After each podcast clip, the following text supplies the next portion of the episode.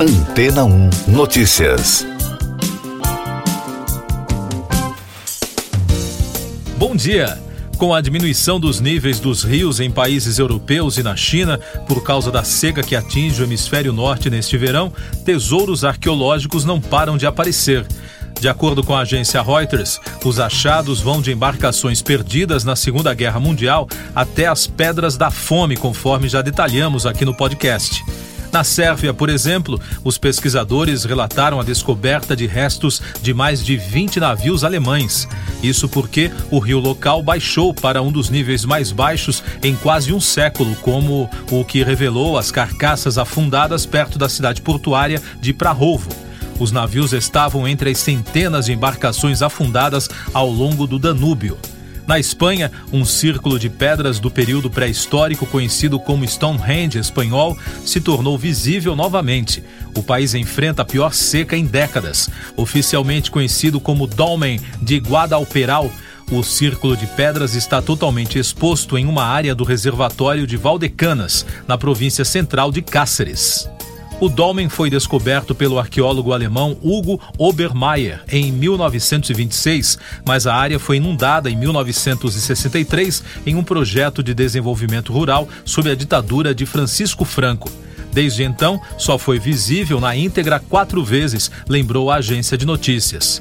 E na China, a queda do nível de águas do rio Yangtze revelou três estátuas budistas de 600 anos, localizadas em uma ilha submersa na cidade de Chongqing, no sudoeste chinês.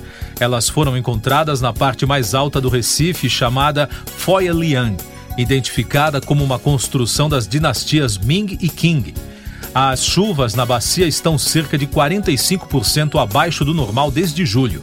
Com isso, até 66 rios em 34 condados em Chongqing secaram, relatou a emissora estatal CCTV na última sexta-feira. Mais destaques das agências no podcast Antena 1 Notícias. O presidente Joe Biden dos Estados Unidos e Emmanuel Macron da França, o chanceler Olaf Scholz da Alemanha e o primeiro-ministro Boris Johnson do Reino Unido pediram no fim de semana o envio de inspetores da Agência Internacional de Energia Atômica da ONU à usina nuclear de Zaporizhia, na Ucrânia, em uma conversa telefônica divulgada por meio de um comunicado. A missão do grupo é realizar atividades de segurança e proteção no local. De acordo com a Casa Branca, também é necessário evitar operações militares em locais no entorno da instalação.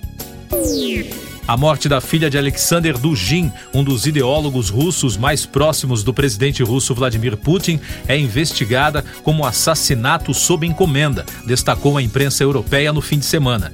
A jornalista e cientista política Daria Dugina foi morta na noite de sábado quando o veículo em que estava explodiu na área nobre de Moscou. Pai e filha estavam participando de um festival no distrito de Odinstsovo. O carro colidiu com uma cerca antes de pegar fogo e explodir. As indústrias italianas estão modificando a produção para economizar eletricidade, relatou um alto funcionário do Ministério de Transição Ecológica no domingo.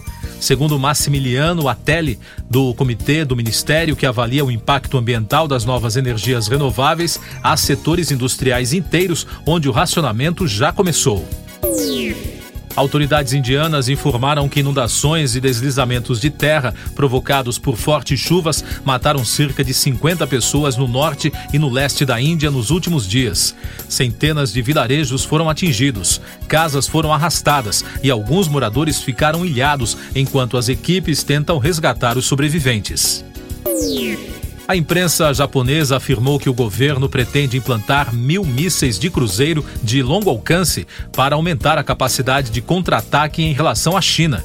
Segundo informou o jornal Yomiuri, os armamentos seriam artefatos modificados para estender seu alcance de 100 para mil quilômetros. O plano, detalhado por fontes ligadas ao governo do Japão, inclui estacionar as armas ao redor das ilhas Nansei, com capacidade de atingir as áreas costeiras da Coreia do Norte e do território chinês. Eu sou João Carlos Santana e você está ouvindo o podcast Antena 1 Notícias, com os destaques das principais rádios pelo mundo. Da BBC de Londres, a cantora Demi Lovato completou 30 anos no sábado e a rede de rádio destacou no domingo o novo álbum da artista, lançado na última sexta-feira. De acordo com a emissora britânica, o novo álbum da norte-americana, All F, é um ataque sonoro de guitarras e vocais que removem o verniz radiofônico de seu repertório anterior. Além disso, relembra declarações antigas da cantora quando ela afirmou ser fascinada por heavy metal. Ainda da capital britânica, a Capital FM acompanha a divulgação da linha de maquiagem da cantora Ariana Grande, lançada no início deste ano. A reportagem destaca um vídeo recente lançado pela artista, no qual ela imita o sotaque britânico para apresentar uma nova linha de produtos da marca. A brincadeira seria um pedido da empresa para que ela adicionasse um toque britânico, com o objetivo de chamar a atenção do público infantil. Dos Estados Unidos, a Fox News repercutiu no domingo a segunda festa de casamento de Ben Affleck e Jennifer Lopes, oferecida no fim de semana para familiares e amigos na propriedade do casal de 8 milhões de dólares na Geórgia. Segundo a reportagem, Lopes estava usando o vestido Ralph Lauren, personalizado, enquanto ela caminhava ao lado do marido que trajava um smoking branco com uma gravata borboleta preta. Já os convidados foram orientados a usar roupas brancas na celebração íntima do casal. E da iHeartRadio de Nova York, o cantor Shawn Mendes postou uma recomendação literária no fim de semana. Ele publicou uma foto em preto e branco do romance Shantaran, de Gregory Davis Roberts, de 2003. O livro inspirou uma série produzida pela Apple TV Plus, prevista para estrear no dia 14 de outubro na plataforma de streaming. Sean está de férias após cancelar uma série de shows da turnê mundial para cuidar da saúde. Siga nossos podcasts em antena1.com.br. Este foi o resumo das notícias que foram ao ar hoje na Antena 1.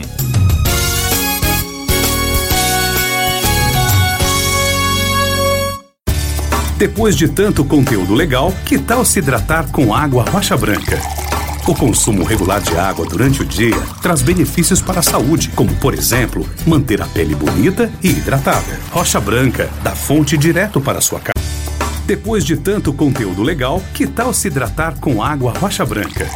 O consumo regular de água durante o dia traz benefícios para a saúde, como, por exemplo, manter a pele bonita e hidratada. Rocha Branca, da fonte direto para sua casa. casa.